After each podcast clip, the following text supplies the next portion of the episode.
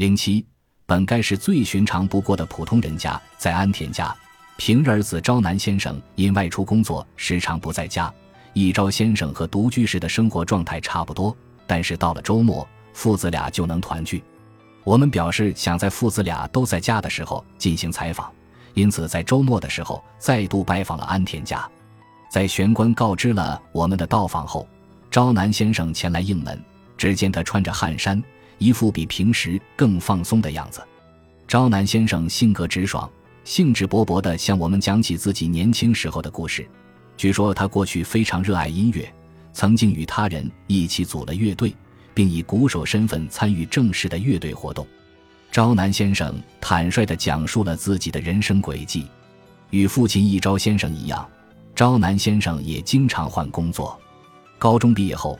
他第一次就职便以正式员工身份被肉店录用，此后他相继供职于其他肉店，甚至是小钢珠店，但当时的他一直都以正式员工身份工作。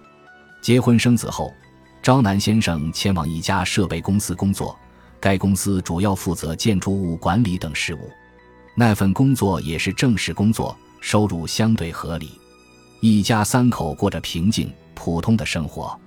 然而。在孩子四岁的时候，昭南先生与妻子离婚了。此后，他的人生发生了巨变。离婚后，孩子由昭南先生抚养。当时的他要在工作的同时照顾年幼的孩子，昭南先生对此感到不安。烦恼过后，他向父亲一昭先生述说了自己的困境。过去的一昭先生也是在离婚后独自将昭南先生养育成人的。对此，昭南先生一直对父亲心怀感激，因而即便是出于工作原因，要将孩子交由一昭先生照顾，他的内心也非常不是滋味。但是当时的一昭先生却表示：“你不在家的时候，就让我来看孩子吧。”非常爽快地接受了育儿任务。离婚后，等待着昭南先生的却是自己作为正式员工工作的设备公司破产的消息。当时昭南先生已经快三十五岁了。也许是年龄的原因，找下一份工作没有之前那么容易了。此后，好不容易找到了一份旧货店店员的工作，虽然是得来不易的正式工作，但招南先生心中对未来的不安感开始逐渐扩大。店员的工作完全取决于销售额，所以他不确定这份工作是否能够长久。而且，如果接下去又失业，年龄愈长，还能再找到正式工作吗？种种不安的情绪在昭南先生心中起伏，在 Hello World 等发布的招聘信息中，他也时常看到年龄三十五岁以下这样的条件。我不想再失去旧货店店员的工作了，昭南先生这般想着，每天从早到晚发奋工作着，无暇顾及他事。而正在此时，病魔悄悄向一昭先生伸出了魔爪，昭南先生的工作情势也不容乐观。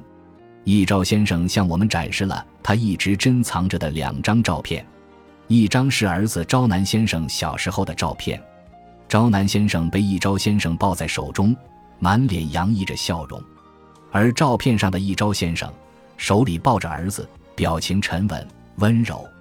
另一张则是一昭先生代替昭南先生参加孙子运动会的照片，照片上的一昭先生正与孙子一同参与比赛。